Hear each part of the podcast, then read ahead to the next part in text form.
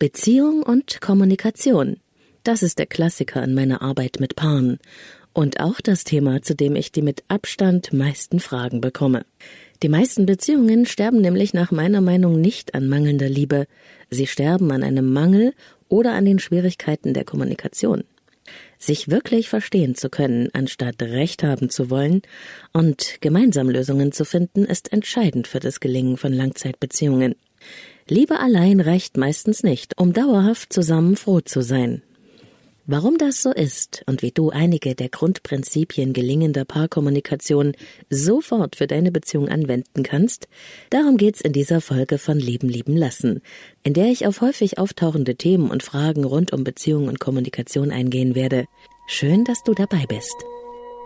Leben lieben lassen. Der Podcast zum Thema Persönlichkeit, Beziehung und Selbstliebe von und mit Claudia Bechert-Möckel. Ein Paar, das nicht miteinander spricht, verlernt sich kennen. Paare, die ihre Beziehung durch ständigen Streit zu einem richtigen Schlachtfeld gemacht haben, oder solche, die sich mit Verachtung oder eisigem Schweigen begegnen, die tun der Liebe auch keinen Gefallen. Wie die Kommunikation in der Beziehung gut gelingen kann, das ist ein sehr häufiges Thema in meiner Arbeit mit Paaren. Ein paar der Themen, die am häufigsten dabei vorkommen und einige Antworten auf Fragen meiner Klienten erfährst du in dieser Podcast-Folge Nummer 44. Hallo ihr Lieben im Frühling 2021, der noch gar keiner ist. Heute, April, April, hat mich ein richtiger Schnee- und Graupelschauer erwischt, als ich mit meiner Hündin Sarah unterwegs war. Und ich weiß nicht, wie es dir geht, aber mir kommt so vor, als sei es in anderen Jahren sehr viel früher grün und warm gewesen. Vielleicht irre ich mich ja auch. Ja, ich weiß natürlich auch, man kann der Sache auch viel Schönes abgewinnen, aber ehrlich, man kann auch einfach mal nur die Nase voll haben. Ich hoffe, es ändert sich bald. Ich habe den Dauerwinter genauso satt wie den Dauerlockdown. Ich kann's nicht erwarten, dass es Frühling wird. Genauso wenig, wie ich das Ende von Corona erwarten kann. Wie viele von euch wahrscheinlich auch, arbeite ich seit Monaten nur online, auch mit Paaren. Und natürlich beim Thema Beziehung, da geht's dann auch immer wieder um die Frage, wie eine bessere Kommunikation in der Beziehung gelingen kann. Und deswegen möchte ich mich in dieser Podcast-Folge dem Thema ganz besonders widmen. Und bevor ich es vergesse, für alle, die mich noch nicht kennen, ich bin Claudia Bechert-Möckel, Persönlichkeits- und Beziehungscoach und du hörst den Lieben lieben lassen Podcast.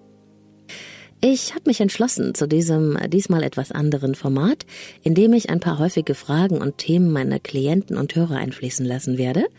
Und ich hoffe natürlich, dass sich das auch inspiriert oder du für dich eine kleine Erkenntnis oder auch ein Handwerkszeug mitnehmen kannst. Was ist ein Beziehungsraum? Und wie kannst du diese Metapher für ein besseres Verständnis deiner Beziehung verwenden? Was hat es mit dem Dilemma der Kommunikation auf sich? Und warum sind faule Kompromisse schwierig und eher eine Scheinlösung, die einem später auf die Füße fällt? Das alles wirst du in der nächsten halben Stunde erfahren.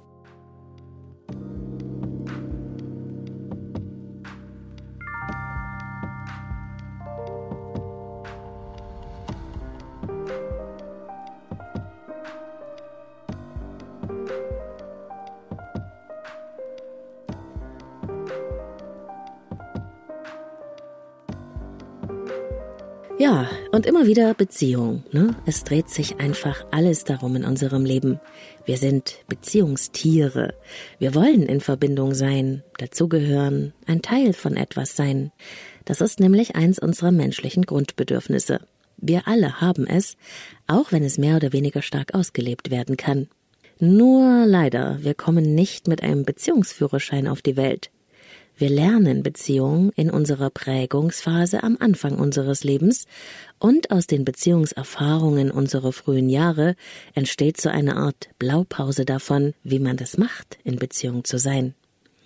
Ich habe schon in anderen Folgen über die Entstehung unserer Beziehungsmuster ganz ausführlich gesprochen und verlinke dir die dazugehörigen Folgen auch nochmal im Artikel zum Podcast, den du auf www.leben-lieben-lassen.de nachlesen kannst. Nicht alles an unseren erlernten Beziehungsmustern und dem daraus resultierenden Verhalten ist gelingend, also günstig. Wir schleppen da meist auch viel Ballast mit uns herum. Und damit stoßen wir dann in unseren Beziehungen an Grenzen oder auch anderen vor den Kopf. Wir machen Fehler, na klar, aber eben nicht absichtlich. Niemand macht mit Absicht seine Beziehung kaputt, sage ich gern. Wir tun das, was wir gelernt haben, und wir tun es ohne nachzudenken. Es ist eine Art Automatikmodus. Und wenn das dann nicht so gut funktioniert, dann machen wir meistens etwas ganz Verrücktes. Wir machen noch mehr von dem, was schon nicht funktioniert hat, anstatt etwas anderes. Und das hilft natürlich auch nicht weiter. Eigentlich, und da setzt ja auch meine Arbeit als Beziehungscoach an, wollen unsere Beziehungsprobleme uns dazu einladen, unser geprägtes Beziehungsverhalten mal ganz genau anzuschauen und es auch zu hinterfragen. Wir können unsere unbewussten Beziehungsmuster nämlich verändern und so gelingendere Beziehungen möglich machen. Wir können neu lernen, bis wir alt und grau sind und sterben. Und ich finde das sehr tröstlich, Niemand muss im alten Kinderkarussell seiner erlernten Beziehungsmuster bis ans Ende seiner Tage immer wieder die gleichen Runden drehen. Wir können verstehen lernen, was uns eigentlich in Sachen Bindung und Beziehung steuert, und wir können lernen, vom Automatikmodus in die Selbststeuerung zu gelangen. Wir können Beziehungen aktiv und bewusst gestalten, anstatt in erlernte Rollen und Muster zu verfallen und damit die immer gleichen Probleme herzustellen. Allerdings, und das ist wirklich wichtig, das bedarf der Bereitschaft, sich selbst und seine eigenen Beziehungsmuster und deren Folgen zu verstehen und dann eben ganz bewusst neue Muster zu erlernen und einzuüben. So werden wir in der Lage sein, wirklich gute Beziehungen zu leben, anstatt uns ständig gegenseitig zu verletzen. Für mich ist das eine ganz wunderbare Aufgabe, Menschen bei diesem Prozess begleiten zu dürfen, und auch meine eigenen Beziehungen haben von diesem Prozess auf eine unglaubliche Weise profitiert. Beziehungen haben, so finde ich, eine Art Ökosystem, so ähnlich wie das Ökosystem der Natur. Das bedeutet, Beziehungen folgen bestimmten Gesetzmäßigkeiten, die ohne unser Zutun existieren.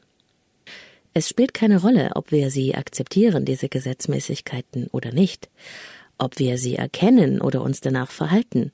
Das ist egal, sie wirken immer, völlig unabhängig von unserem Willen.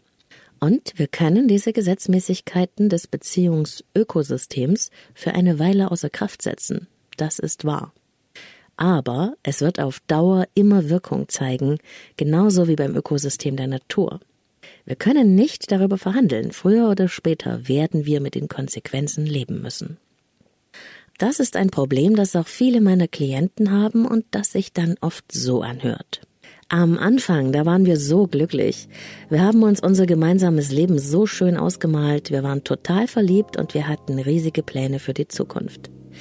Aber irgendetwas hat sich dann mit der Zeit verändert. Wir verlieren uns irgendwie immer mehr. Ich fühle mich unverstanden und ungeliebt. Er beachtet mich kaum noch und arbeitet eigentlich nur noch. Ehrlich gesagt ist mir das auch gar nicht so unrecht. Dann streiten wir wenigstens nicht. Wir leben aneinander vorbei. Sex haben wir zwar noch ab und zu, aber mit den gemeinsamen Interessen ist es mau. Ich denke oft darüber nach, wann das begonnen hat und was wir eigentlich falsch gemacht haben. Ich verstehe es einfach nicht. So hört sich das an und vielleicht hast du dir ja auch schon einmal solche Fragen gestellt. Warum kommen Beziehungen auf diese Weise in die Jahre? Warum wird es so schwierig zusammen, wo es am Anfang locker und leicht war? Warum schleichen sich mit der Zeit immer mehr Probleme ein? Steht viel Ungesagtes zwischen einem?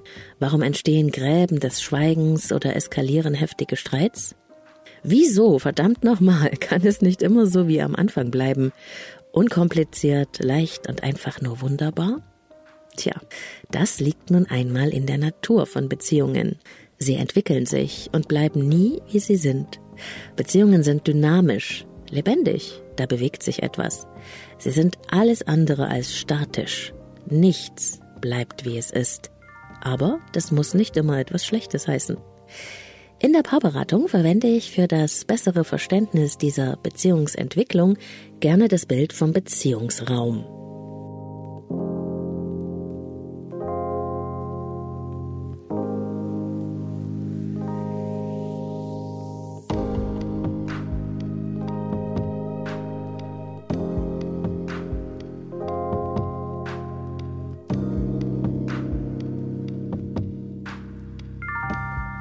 Stell dir doch mal den Anfang einer Beziehung vor. Sicher erinnerst du dich noch daran, wie wunderbar das war.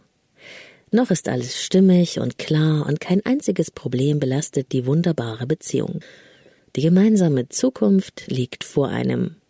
Unser Traumpaar hat sich einen wunderschönen, liebevoll eingerichteten Beziehungsraum geschaffen, in dem es Licht und hell ist, alles ist sorgfältig arrangiert und alles steht an seinem Platz. Dieser Beziehungsraum ist wie eine Art Wohnzimmer, in dem die beiden sich gegenüberstehen. Genau so soll es bleiben, da sind sich unsere beiden sicher. Aber natürlich bleibt es so nicht, denn das Leben, wie gesagt, es ist nicht statisch, es verändert sich, es verändert uns, es ist in Bewegung. Bald schon bringt uns das Leben ein Problem ins Haus. Das kann ein Thema sein, das von außen auf uns zukommt und das wir zusammen lösen müssen, irgendeine Schwierigkeit oder auch eine Meinungsverschiedenheit. Zwangsläufig gibt es auch in den harmonischsten Beziehungen irgendwann ein Thema, bei dem man nicht mehr einer Meinung ist.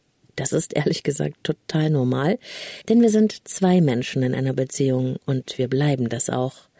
Das heißt unterschiedliche Ansichten, Erfahrungen, Bedürfnisse. Darum kommen wir nicht herum. Wir werden das Problem lösen müssen. Da steht es also, dieses Problem, und das Leben stellt es wie einen Müllsack zwischen dich und deinen Partner mitten in den schönen Beziehungsraum hinein. Was machen wir jetzt damit? Wenn wir nicht gut gelernt haben, mit Konflikten konstruktiv umzugehen und sie zu lösen, versuchen wir vielleicht, das Problem zu verdrängen, auszusitzen, oder wir tun so, als ob wir einer Meinung wären. Das mag vielleicht dem kurzfristigen Harmoniestreben dienen, löst aber den Grundkonflikt nicht auf. Die Konfliktlösestrategien für die Bewältigung von Meinungsverschiedenheiten sind sehr unterschiedlich. In der Regel bringen wir sie aus unseren Herkunftsfamilien mit ohne dass uns das bewusst ist. Nicht alles, was wir da gelernt haben oder das uns vorgelebt wurde, ist auch hilfreich und konstruktiv. Es gibt da die Überangepassten, die vor lauter Harmoniestreben dem Partner oder der Partnerin alles recht machen und ihre eigenen Bedürfnisse dafür unterdrücken. Es gibt die Streithammel, die jeden Streit gewinnen müssen.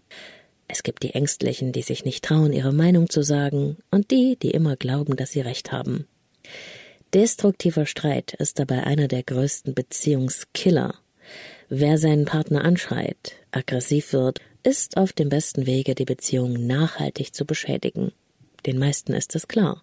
Wenn du davon betroffen bist, dann hör dir am besten nochmal die Folge an, die ich bereits über den destruktiven Streit gemacht habe. Ich verlinke sie dir auch im Artikel zum Podcast auf der Website Leben lieben lassen. Doch auch Menschen, die alles in sich hineinfressen und nie ein klärendes Gespräch suchen, gefährden ihre Beziehung, und zwar ebenso wie die Streithähne. Denn wer nur auf Harmonie bedacht ist, vergisst sich einfach selbst und wird so früher oder später in der Beziehung unglücklich. Harmonie um jeden Preis ist definitiv nicht gesund. Wer zu oft Ärger runterschluckt oder verdrängt, belastet damit seine Seele und seinen Körper. Und Streit zu vermeiden, wenn eigentlich Klärung angesagt ist, löst das Problem auch nicht. Denn auch die unausgesprochenen oder ungeklärten Dinge können sich dauerhaft negativ auf die Stimmung zwischen den Partnern auswirken.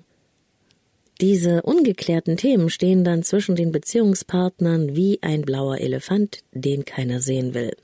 Oder eben wie ein Müllsack. Fakt ist, wenn wir keinen gemeinsamen Weg finden, die Konflikte so zu lösen, dass beide mit der Lösung okay sein können, dann bleibt eben dieser Müllsack zwischen den Partnern stehen in dem schönen Beziehungsraum. Sie räumen ihren Müll nicht weg. Und was machen wir stattdessen? Wir fangen an, drum herum zu laufen. Wir umgehen das ungelöste Thema. Wir sehen darüber hinweg, so als wäre es nicht da. Am Anfang der Beziehung ist das auch nicht so schlimm. Da haben wir ja noch genug Platz in unserem schönen Beziehungsraum. Doch das Leben dauert, die Beziehung auch, und im Laufe der Partnerschaft nehmen die ungeklärten Themen zu. Wenn man Konflikte nicht konstruktiv miteinander lösen und die dabei entstehende Reibung nicht ertragen kann. Und so kommt es, dass sich mit der Zeit in vielen Beziehungen allerhand Ballast im Beziehungsraum ablagert. Da steht mit der Zeit eine Menge rum zwischen den Partnern und es wird eng und muffig im Beziehungsraum.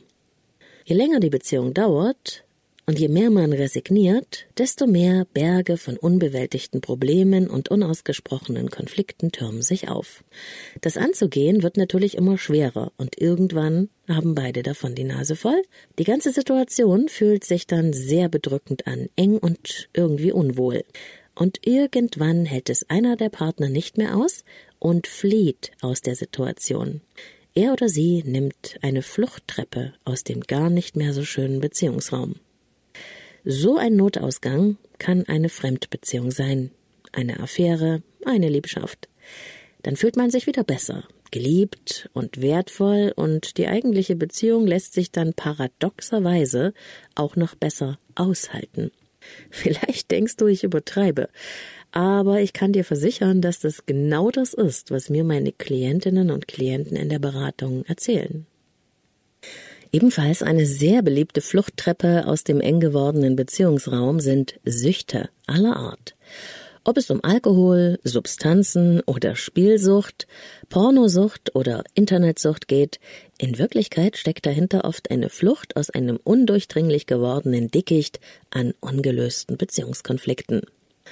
Seine ganze Energie in die Arbeit zu stecken und bis über die Ohren im Job zu versinken, ach das ist ein weiterer Beziehungsnotausgang.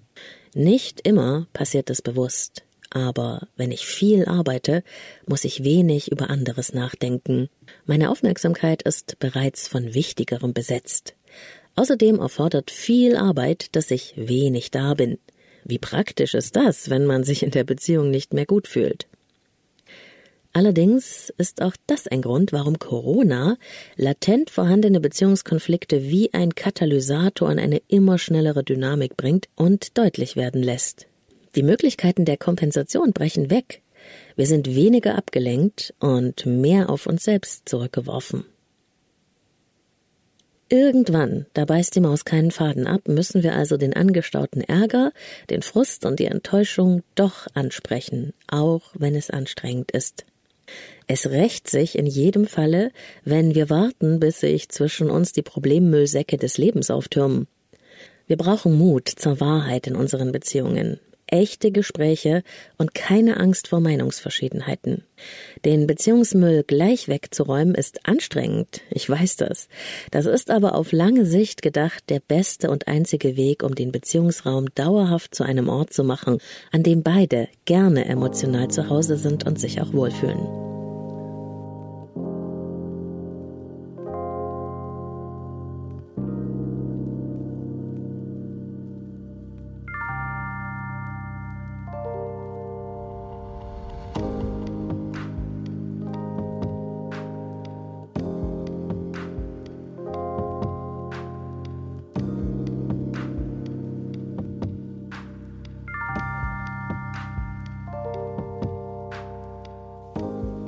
Zusammenfassung. Es ist nie zu spät, gelingende Paarkommunikation zu lernen, und es ist wichtig. Denn in jeder, auch in einer neuen Beziehung, kommen wir irgendwann an einen Punkt, an dem das erste Problem zwischen uns steht.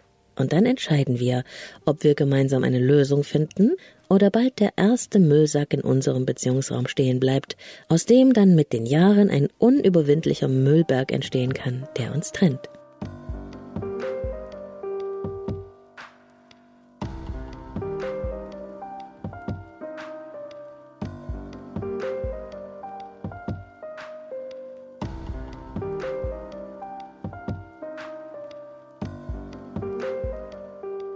Das Dilemma der Kommunikation. Irene erzählt mir im Kennenlerngespräch, dass sie und ihr Freund Martin sich wirklich sehr viel Mühe geben, über ihre Beziehung zu sprechen und die Themen, die sie beschäftigen, versuchen zu klären. Aber wir kriegen es irgendwie nicht richtig hin, gibt Irene verzweifelt zu. Es gibt immer wieder den Punkt, an dem es einfach nicht weitergeht. Ich spreche aus, was ich wirklich fühle.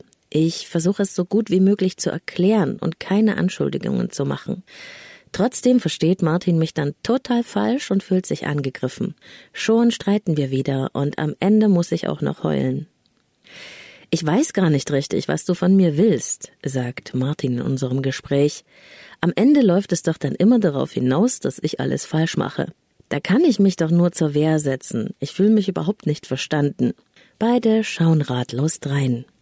Diese kleine Szene beschreibt etwas, das wir alle nur zu gut kennen, das Dilemma der Kommunikation.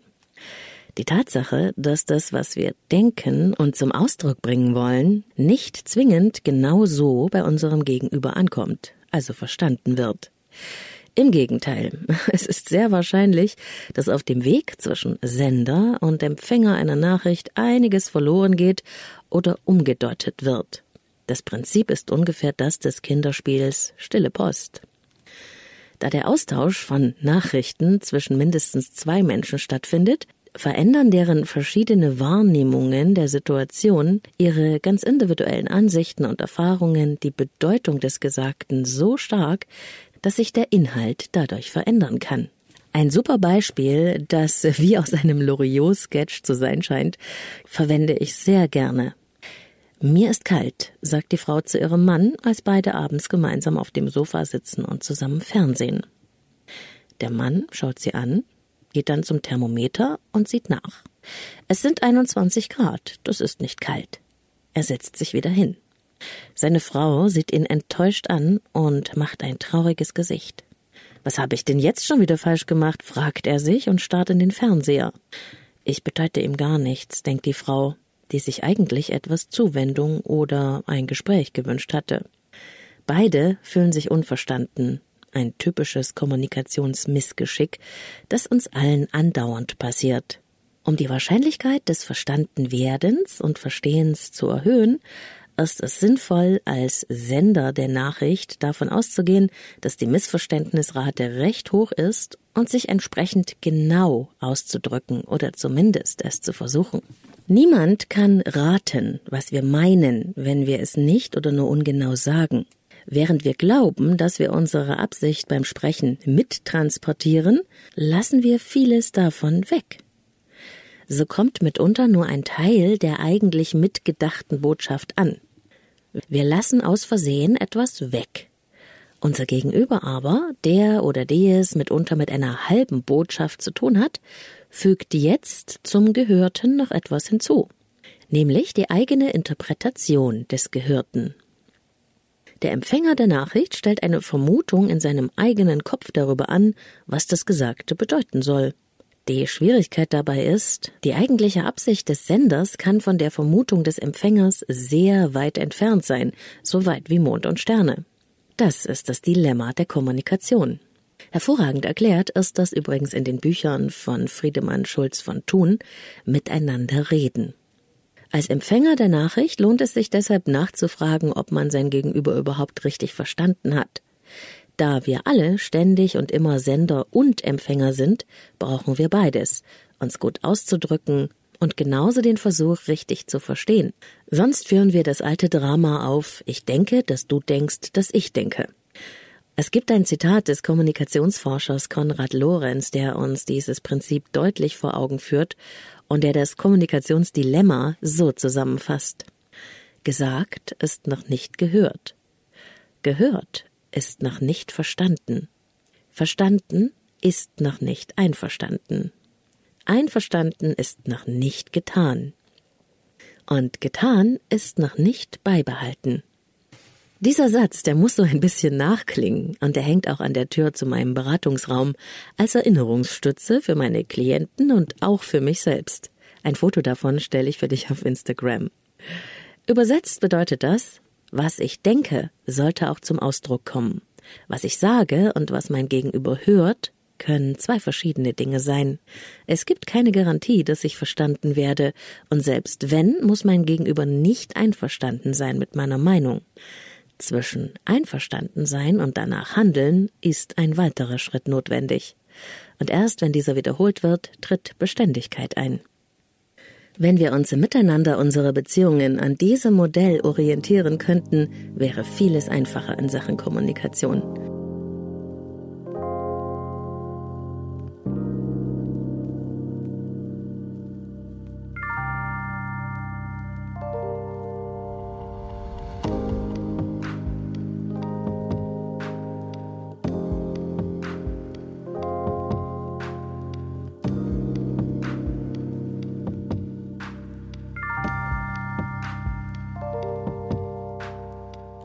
Alltagskommunikation versus Deep Talk.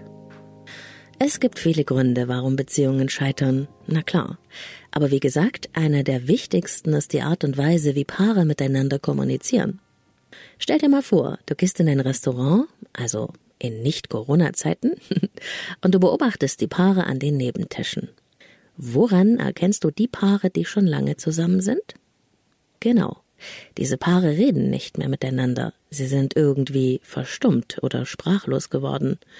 Oder sie reden nur über Belanglosigkeiten oder Funktionales, nur nicht über sich, ihre Gefühle, ihre Wünsche und Bedürfnisse oder ihre Beziehung. Man sieht das an einer Art gepflegter Langeweile. Natürlich bestätigen Ausnahmen die Regel. Paare, die erst seit kurzem zusammen sind, suchen dagegen den Augenkontakt. Sie berühren sich, sie lachen und sie haben sich jede Menge zu erzählen. Klar, das war in deiner Beziehung in der Verliebtheitsphase sicher auch so. Und es ist nur verständlich, dass das pausenlose Interesse am anderen nachlässt, sobald man sich besser kennt. Aber muss das heißen, dass man sich gar nichts mehr zu sagen hat? Nein. Ich habe den Satz schon gesagt, aber ich wiederhole ihn nochmal. Ein Paar, das nicht miteinander spricht, verlernt sich kennen. Sicher gibt es viele Dinge, die man jeden Tag mit dem Partner zu besprechen hat wer den Geschirrspüler ausräumt, wer die Kinder zum Training fährt, den Einkauf erledigt oder wohin das nächste Mal in den Urlaub gefahren werden soll. Aber das sind nur rein sachliche, organisatorische Themen. Sie sagen nichts über die beiden Menschen selbst aus und deren innere Befindlichkeit. Deshalb lohnt es sich, in Langzeitbeziehungen mal ganz ernsthaft zu hinterfragen. Wann habt ihr das letzte Mal von euch selbst gesprochen? Von euren Wünschen, Zielen und Träumen? Von all dem, was euch tief innen bewegt, was euch begeistert, interessiert oder auch verletzt? Wann hast du dir das letzte Mal wirklich Zeit genommen, deinem Partner oder deiner Partnerin genau zuzuhören? Ihn oder sie zu fragen, wie es ihm oder ihr jetzt in diesem Moment wirklich geht?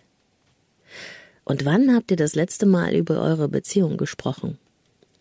Ich meine wirklich die Gefühle füreinander, wie ihr über die Beziehung denkt, was euch freut oder ärgert, was ihr euch vielleicht wünscht, welche Bedürfnisse ihr habt. Wann habt ihr das letzte Mal über Sex gesprochen? Das ist Deep Talk, eine Art Offenheit, die echte Verbindung und Nähe schafft. Vielleicht denkst du jetzt, ach was, ich kenne doch meine Frau oder meinen Mann auswendig, nach all den Jahren. Ich weiß genau, was er denkt oder fühlt. Was soll man da noch groß reden? Genau das ist eine der größten Beziehungsfallen überhaupt.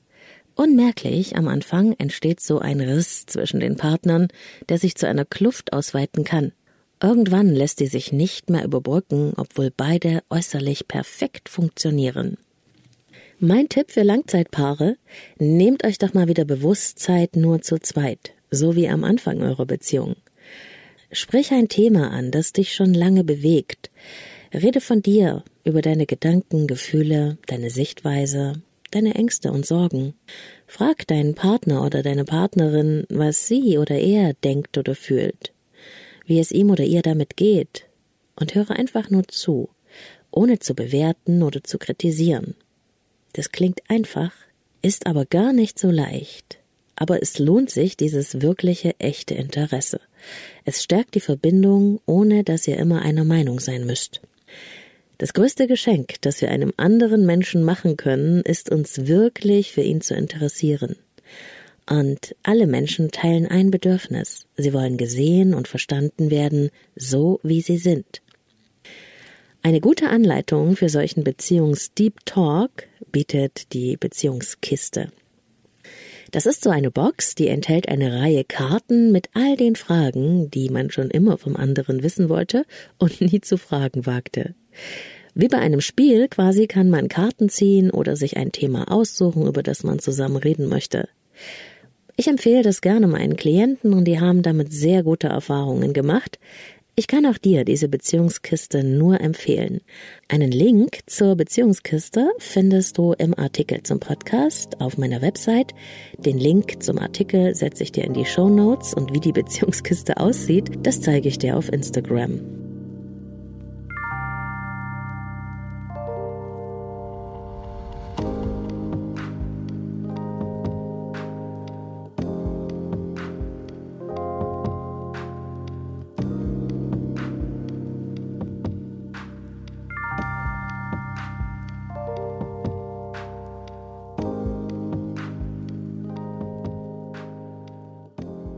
Faule Kompromisse. Kommen wir zu einem anderen Phänomen, das ich sehr oft antreffe in meinen Beratungsgesprächen mit Paaren. Die faulen Kompromisse. Wenn du nochmal an den Anfang dieses Podcasts zurückdenkst, als ich über den Beziehungsraum gesprochen habe, da ging es um die gelingenden und weniger guten Konfliktlösestrategien. Faule Kompromisse gehören definitiv zu den letzteren. Sie haben eine gute Absicht, das ist wahr, bringen auch kurzfristig Ruhe, sorgen aber langfristig für gigantisch sich auftürmende Probleme. Und weil mir dieses Thema so oft begegnet, kann ich gar nicht oft genug darüber sprechen. Dass es in Beziehungen Meinungsverschiedenheiten und Auseinandersetzungen gibt, ist das Normalste von der Welt. Das liegt schon allein daran begründet, dass ein Paar aus zwei Menschen besteht. Das bedeutet, dass jeder Partner eine eigene Sicht auf die Welt, auf sich selbst und auf die Situation hat, dass seine oder ihre Prägungen ganz individuell sind und auch der Umgang mit Konflikten einem sehr persönlichen Muster folgt. Da können schon mal Welten aufeinander prallen, wenn man aus zwei völlig verschiedenen Positionen auf ein und dasselbe Thema blickt. Und obwohl das eigentlich vollkommen normal sein sollte, dass zwei Menschen auch zwei Ansichten oder Meinungen über etwas haben können, ist genau dieser Umstand einer der größten Stolpersteine in vielen Beziehungen. Viele Menschen verstehen es als Angriff auf sich selbst, wenn der Partner oder die Partnerin es wagen, nicht mit ihnen einer Meinung zu sein. Und dann beginnt er, der Kampf um das richtige Richtig, wie ich das scherzhaft in der Paarberatung nenne. Der andere muss mit allen Mitteln von der eigenen Meinung überzeugt werden. Es geht dann schlicht um die Frage, wer von beiden Recht hat, und das wird ausgefochten. Eine Einigung wird dann erzwungen, unter allen Umständen. Und wir sind sehr einfallsreich in der Wahl unserer Mittel. Es gibt Menschen, die wahre Überredungskünstler sind und ihre Partner mit Argumenten zuschütten, bis diese hilflos die Segel streichen und nichts mehr zu erwidern wissen. Andere Menschen verhalten sich bockig oder zickig, manche üben Macht und Druck aus, um sich am Ende durchzusetzen. Es gibt auch die sturen Bestrafer, die sich in eisiges Schweigen hüllen, bis der andere nachgibt. Es gibt die, die dann einfach ihr Ding machen und Entscheidungen treffen, ohne den anderen einzubeziehen.